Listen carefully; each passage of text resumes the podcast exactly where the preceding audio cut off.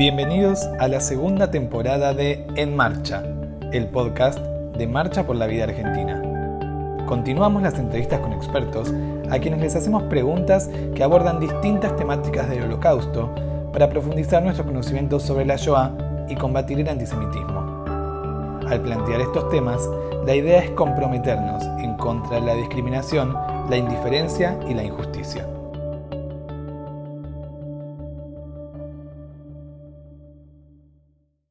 Hola, damos comienzo a un nuevo episodio de En Marcha, el podcast de Marcha por la Vida Argentina.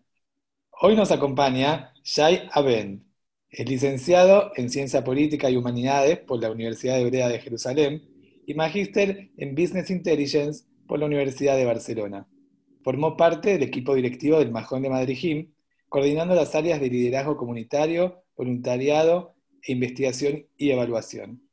Presidente de la Federación Juvenil Sionista del Uruguay, coordinó proyectos en Nativ y Axamá, es docente en la Escuela Integral, fue director de Juventud en el Centro Recordatorio del Holocausto y director de Cultura y Juventud de la Keilah del Uruguay, donde aún continúa coordinando el área de contenidos de los actos recordatorios de la Shoah. Dirige Bereishit, la experiencia judía, y además es director de la Cátedra de Judaísmo en la Universidad Católica tenemos el placer y el honor de que sea guía educativo en nuestro programa educativo Marcha por la Vida. Hola Jai, ¿cómo estás? Hola Javi, ¿cómo andás? Un placer estar con ustedes hoy. Gracias a vos por acompañarnos. Y antes de comenzar con el tema que trajiste para compartir con nosotros, quiero preguntarte qué sentís vos cuando volvés a Polonia, cuando visitas Polonia. Mira, yo llevo ya más de 10 años eh, viajando a Polonia como guía y antes viajé como acompañante de grupos. Y te diría que el viaje a Polonia yo creo que es una experiencia que si uno tuviera la posibilidad de hacerla, vale la pena hacerla al menos una vez en la vida. Es una experiencia transformadora, constructiva, eh, de la cual uno se lleva muchos aprendizajes y enseñanzas, no solamente sobre el pasado, sino también sobre el presente y sobre el futuro. Y para mí cada viaje es una experiencia diferente y cada grupo es eh, diferente y siempre vuelvo más enriquecido. Es eh, difícil porque moviliza cosas, moviliza emociones, pero al mismo tiempo también es la satisfacción de saber que uno está contribuyendo a través de la educación a generar una mejor sociedad. Es, verdad y fundamental esto último que decís. Nos transforma, pero por al mismo tiempo estamos convencidos de que desde allí, desde Polonia y conociendo la historia, podemos transformar el, el futuro. Exacto y darnos cuenta también de que esto es relevante tanto para personas eh, de la colectividad judía y que son descendientes quizás directos de personas que fueron víctimas de la Shoah, como para cualquier otra persona que puede tomar a partir de lo que fue el episodio de la Shoah enseñanzas que tienen que ver con eh, determinados valores, y determinadas posturas que queremos tener como sociedad. Gracias por compartir con nosotros esta reflexión. Terminamos esta primera parte. Si te parece, comenzamos con el tema central de nuestro episodio de hoy. Muy bien.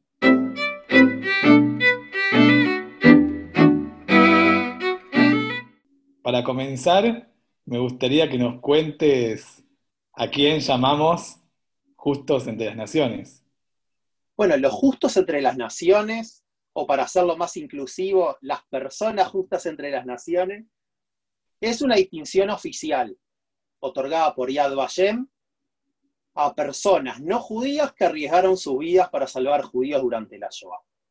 Seguramente sea el máximo honor el mayor reconocimiento que puede hacer el pueblo judío a estas eh, nobles personas.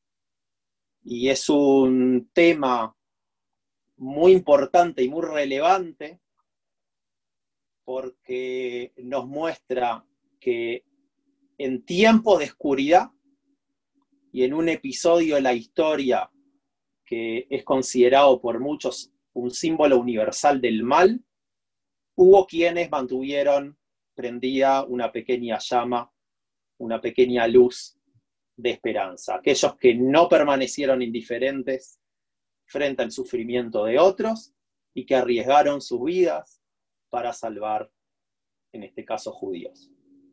Y Jai, ¿quién decide quién es justo y cuáles son los criterios que utilizan?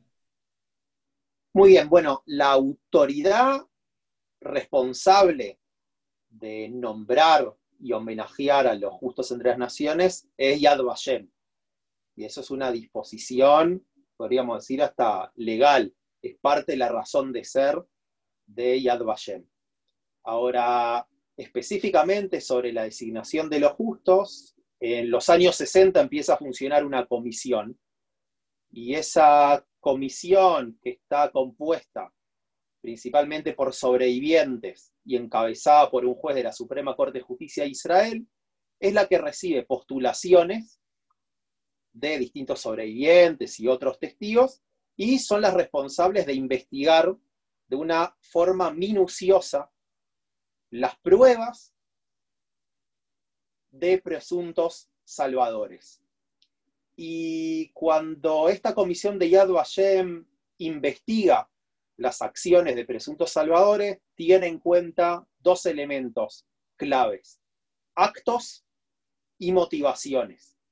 Y, en unos minutos te voy a volver a esto para hablar sobre los requisitos y por qué es tan minucioso este trabajo de investigación que hace Yad Vashem. Ahora, déjame decirte cómo se expresa esto en la, en la práctica. Eh, básicamente esta comisión recibe eh, postulaciones y si luego de esta investigación llegan a la conclusión de que una persona es merecedora del título de justo, se hace una ceremonia, una ceremonia oficial, antes se realizaba en Jerusalén con los propios homenajeados, hoy por un tema hasta de edad, eh, si se quiere, se suele realizar en los países de residencia de los justos, en el caso de que estén vivos, o de sus descendientes, con presencia de autoridades del país, de la comunidad judía local y de representantes del Estado de, de Israel. Y los homenajeados reciben, por un lado, un certificado de honor, por otro lado, una medalla que lleva grabada la famosa frase talmúdica, quien salva una vida salva al mundo entero, y su nombre es escrito en el muro de honor de los justos en el jardín de Yad Vashem. Eh, varios recordarán que en el pasado se plantaba un árbol en lo que era el, jardín de Yad Vashem o la avenida de los justos. Eh, luego, afortunadamente, fueron tantos los justos homenajeados que ya no había lugar para árboles y hoy en día su nombre es inscrito en este, en este muro. Y después hay otros, eh, algunos beneficios de ser reconocido, adicionales de esto de ser reconocido como, como justo, eh, algún tipo de subsidio, ayuda económica, algunas personas en, dificultad, o por ejemplo, algunos casos donde se le ha otorgado la ciudadanía israelí a estos justos. Hoy hay unos ocho justos, por ejemplo, viviendo en, el Estado de, de, Israel, o incluso el derecho a ser enterrado en la tierra de Israel, como es el famoso caso, por ejemplo, de Oscar Schindler, sobre el que vamos a hablar más adelante. Con lo que comentabas recién de, los árboles, la pregunta que me surge es, ¿cuántos justos hay en la actualidad descubiertos, se dice? Sí, homenajeados. Y la, la, cifra oficial que tenemos hoy en día, que es de enero del 2019. Eh, Yad Vashem hasta enero del 2019 reconoció a 27.362 personas como justas entre las naciones de 51 países diferentes La tabla actualizada con, la, con todos los justos está disponible en el sitio de Yad Vashem, incluso en, español, y es muy interesante para analizar. Y de la tabla surge, por ejemplo, eh, que los tres países con mayor cantidad de justos son Polonia, casi 7.000, Países Bajos, más de 5.700, y Francia, con más de 4.000. Ahora hay que tener cuidado con estos números porque en cada país la realidad fue otra y el rescate de los judíos tomó otra, otra forma. En Polonia, por ejemplo, se había emitido un decreto de que toda persona que ofreciera escondite a un judío estaría sujeta a pena de muerte. Entonces, en Polonia hubo unos 7.000 justos eh, polacos, pero eran más de 30 millones. O sea que los justos terminaron siendo un 0.02% de la población. En Francia, 4.000 justos de una población de 40 millones. Es el 0.01% de la población. Dinamarca, 22 judíos, pero ahí hubo en realidad redes colectivos que lograron que se salvara el 97% de los, de los judíos. O sea que los números no representan cabalmente la, la realidad. Ahora, eh, cuando hablamos de los, de los justos, eh, y antes de hablar de los, de los requisitos, déjame decir alguna cosa sobre eh, la filosofía educativa Yad Vashem, porque de alguna manera este es el contexto que nos lleva al concepto de, justos. Cuando hablamos de protagonista de la Shoah, eh, hablamos de ese triángulo famoso compuesto por tres categorías de personas. Los perpetradores, los que perpetraron los crímenes, básicamente nazis y sus colaboradores, las víctimas, las que sufrieron y fueron perseguidas por el, por el régimen, judíos, gitanos, homosexuales, testigos de Jehová, negros, otras minorías. Acá siempre es bueno recordar las palabras de Elie Wiesel, que no todas las víctimas fueron judíos, pero todos los judíos fueron víctimas, y a mí me gusta invertir también la, frase. Y la tercera eh, categoría son los observadores. Y esta es la categoría más compleja, porque entre los observadores tenemos dos tipos de personas. Los observadores pasivos, todo aquel que vio y cayó, y bueno, hay quien cree que quien calla otorga y acusa a los indiferentes de colaboracionismo. Y después está la categoría los rescatadores o salvadores, aquellos que arriesgaron sus vidas por salvar y rescatar judíos, los no indiferentes, digamos. Ahora, ¿por qué hablamos de rescatadores y no directamente de justos? Porque no todas las personas que salvaron judíos fueron reconocidas como justas. O sea, todos los justos fueron rescatadores, pero no todos los rescatadores son justos. Y eso se básicamente a dos razones. O que nadie postuló sus nombres hasta ahora, o que no cumplieron con los requisitos de la comisión de designación de Yad Vashem. Entonces ahora sí podemos hablar de los requisitos de, Yad Vashem. Eh, habíamos dicho que hay dos conceptos claves. Eh, Yad Vashem considera acciones y motivaciones. Y hay cuatro condiciones o cuatro situaciones que tienen que cumplirse para que una persona pueda ser reconocida como justa. Y voy a leer estas cuatro situaciones textualmente.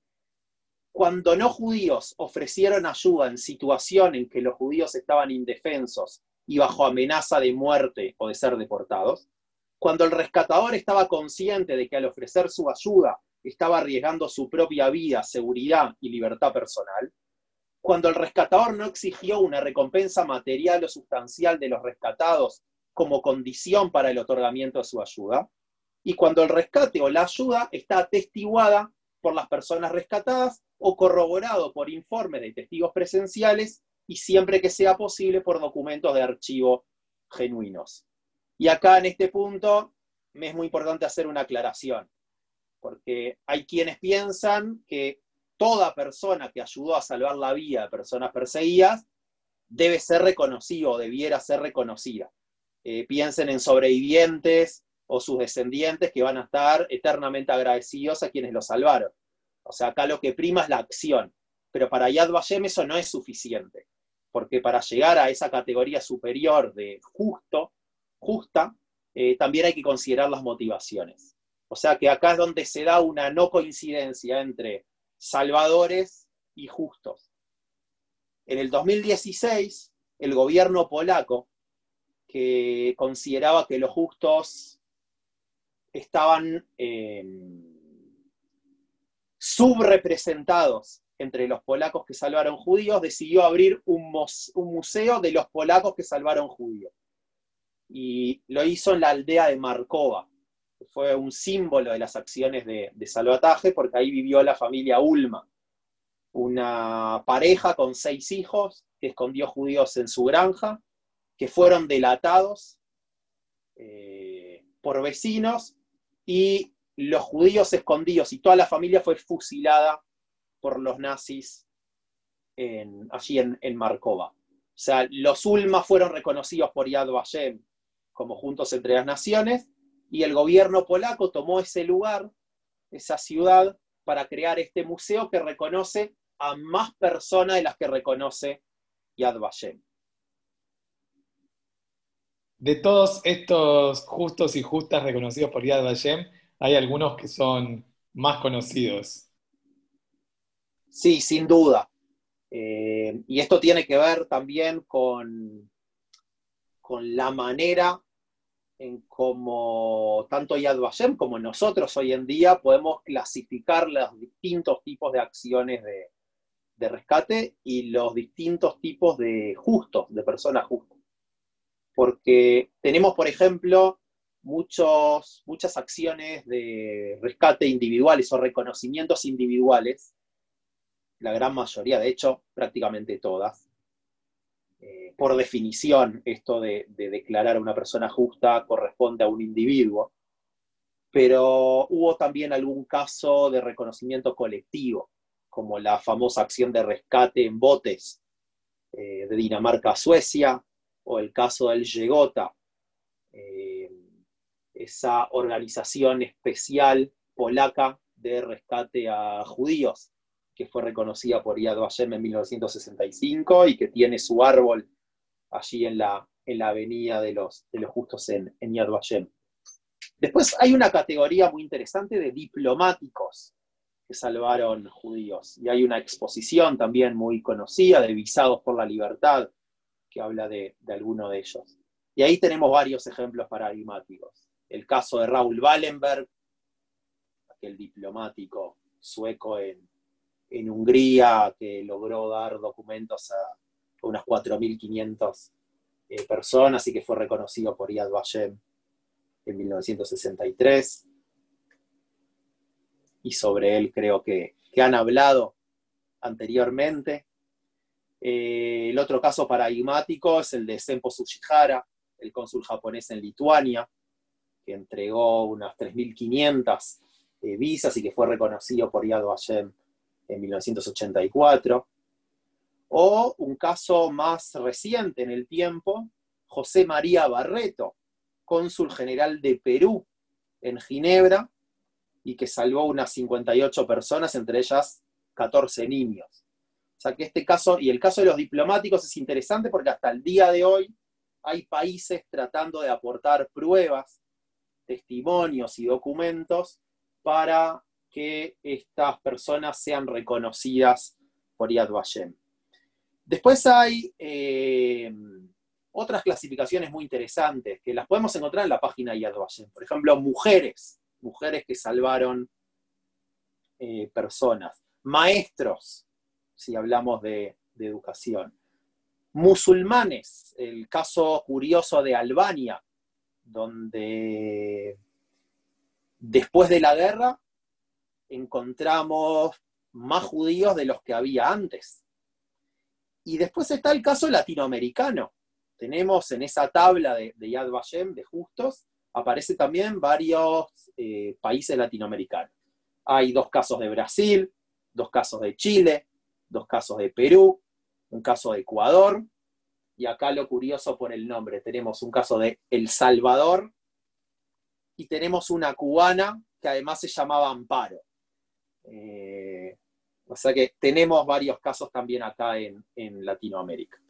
Ahora, si los casos más conocidos o más paradigmáticos, y acá hay que, hay que ser claro, no significa que sean más importantes, significa simplemente que tomaron más trascendencia y, en realidad podemos decir que, gracias al cine también, porque estos casos, que algunos casos que yo te voy a mencionar ahora, tienen también películas em, que han registrado sus historias de vida.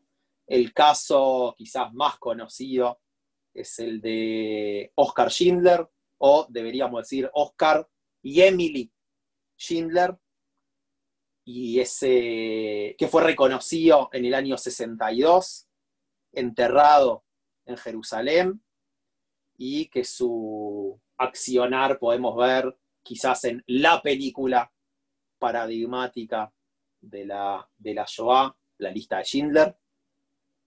Podemos mencionar el caso de Irena Sendler, aquella enfermera polaca que logró crear una red de rescate y salvataje de unos 2.000 niños y que fue reconocida por Yad Vashem en el año 65. Y hay más de una película sobre ella. Hay documentales, hay una película que se llama Corazón Valiente. Y eh, el año pasado se mm, circuló una noticia eh, de que Gal Gadot, la famosa actriz israelí, la Mujer Maravilla, eh, iba a protagonizar próximamente una nueva película interpretando a Irena Sendler.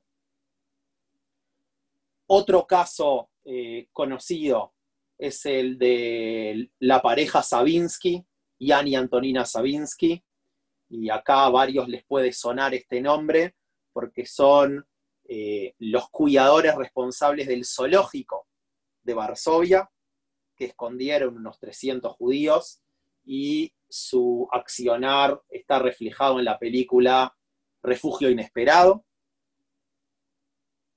Y podríamos mencionar otro caso más, eh, que es uno de esos casos polémicos también, y es el de Wim Hosenfeld, que Hosenfeld es el salvador de Vladislav Spielman, el pianista, y que se ve en esa escena de la película cuando le da el abrigo, el sobre todo, cuando está toda, la, toda Varsovia destruida. Eh, bueno, él recibió el reconocimiento Justos entre las Naciones y fue, es uno de esos casos polémicos donde la comisión investigadora tuvo muchísimo trabajo. Ahora, déjame mencionarte también un par de ejemplos eh, muy cercanos, también aquí al Río de la Plata. Y acá te puedo mencionar dos casos muy cercanos a mí también, desde eh, el Uruguay, de la país vecino. Eh, tenemos un caso de Evgenia y Yulia Sinenko, que salvaron a quienes soy el presidente del Centro Recordatorio del Holocausto en, Uruguay, el ingeniero Alejandro Landman. Y tenemos un segundo caso eh, de la familia Slasak y particularmente de Danuya Galkova, que fueron quienes salvaron a una niña llamada Gisa Alterwein, Gisa Alterwein de Golfar, y que ustedes pueden ver un documental en internet, esta es de libre acceso, que se llama Gisa, la niña de la maleta, eh, dirigido por un eh, catalán, por David Serrano Blanquer, y estudiantes de universidades en Barcelona y en, y en Montevideo. Y es una historia muy interesante porque hablamos de una persona, Danuya Galkova, que no solamente fue reconocida como justa entre las naciones, sino que también fue reconocida como heroína de guerra polaca por haber luchado contra el nazismo y que falleció en el 2018. Así que son casos que ustedes pueden eh, encontrar también reflejados en medios audiovisuales. Hemos hablado varias veces eh, durante todos los episodios del podcast de la indiferencia. Y de alguna manera, los justos entre las naciones tienen una relación con la indiferencia respecto a que no fueron indiferentes, ¿no? Exacto, tal cual, es, ese es el concepto clave, ¿no? El, de, la, indiferencia. Eh, y creo, en, si, nos, fijamos, por ejemplo, en el testimonio de Primo Levi, Primo Levi cuenta sobre una persona que después fue reconocida por eh, Yad Vashem como justo entre las naciones, Lorenzo, Lorenzo Perrone. Y, déjame leerte algo que, cuenta, que cuenta Primo, porque tiene que ver con esto que, vos estás diciendo. Primo Levi dice en si esto es su nombre. Es a Lorenzo a quien le debo el estar todavía vivo al día de hoy. No tanto por su ayuda material, como por haberme recordado constantemente con su presencia, con su manera tan simple y tan fácil de ser bueno, que existía todavía fuera del nuestro un mundo justo. Gracias a la bondad de Lorenzo, valía la pena conservarse vivo. Es a Lorenzo a quien le debo el no haber olvidado que yo era un hombre. O sea que esto de los justos, o esto de, de no haber permanecido indiferente, no solamente que ayudó a salvar vidas, sino que en épocas de la Shoah ayudó también a que personas pudieran mantener su dignidad humana. Y volviendo un poco al cine, o volviendo a esto de la, lista de Schindler, hay una escena en particular que todos recordarán, eh, donde se ve una niña con un vestido rojo, en medio de una escena en blanco y negro. De hecho, es la escena en colores de la, película. Y esto tiene que ver con el mensaje eh, que nos deja este tema de los, de los justos. Desde una perspectiva judía, es claro que, una de nuestras obligaciones como pueblo es reconocer y honrar a aquellos gentiles que arriesgaron sus vidas para salvar judíos. Es una de las razones de ser de Yad Vashem y creo que todos estamos eh, profundamente orgullosos cada vez que se entrega un homenaje eh, por el estilo. Ahora, una perspectiva más universal, eh, tratando de rescatar alguna enseñanza que nos sirva como humanidad, hay una pregunta decisiva que formula Yad Vashem y que tiene que ver con los observadores. Y la pregunta decisiva es, ¿cuál es el momento decisivo? ¿En qué momento un observador se transforma en un rescatador? ¿En qué momento un indiferente deja de ser indiferente? Y la respuesta es cuando dejamos de ver a la víctima como un otro, cuando comenzamos a identificarla como un ser humano, cuando en lugar de ver una masa de gente en blanco y negro, como en la película, identificamos una niña. Ese es el momento decisivo, porque ser observador era la norma, pero ser rescatador era la excepción. Y cuando nosotros rescatamos historias de vidas de, historias de vida de los justos, eh, eso nos permite mostrar la enorme diversidad de formas de actuar y de salvar judíos. Y nos muestra también que era posible obrar distinto y que las acciones de una persona podían hacer la diferencia. Y ese es el mensaje universal que nos deja este tema de los, de los justos entre las naciones. Mirá, Yehuda Bauer, el famoso historiador, eh, sugiere en su libro Reflexiones sobre el Holocausto, libro que recomiendo profundamente, él sugiere agregar tres mandamientos a los diez de la, de la tradición judía.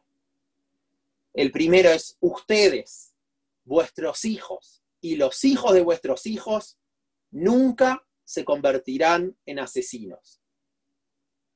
Ustedes, vuestros hijos y los hijos de vuestros hijos nunca jamás se permitirán ser víctimas. Y el tercero es, y ustedes, vuestros hijos y los hijos de vuestros hijos, nunca, nunca serán espectadores pasivos indiferentes. Y yo creo que ese es el mensaje que nos dejan las personas justas entre las naciones. Fue Jai Aben que nos acompañó. Gracias, Jai, por compartir con nosotros este episodio. Para nosotros es un honor contar con tu presencia. Un placer, Javi, haber compartido este espacio con toda la comunidad de Marcha por la Vida. Y espero poder reencontrarnos pronto. Espero que nos veamos pronto. Gracias, Jai. Aquí terminamos por hoy. La semana que viene nos encontramos en un nuevo episodio de En Marcha, el podcast de Marcha por la Vida Argentina.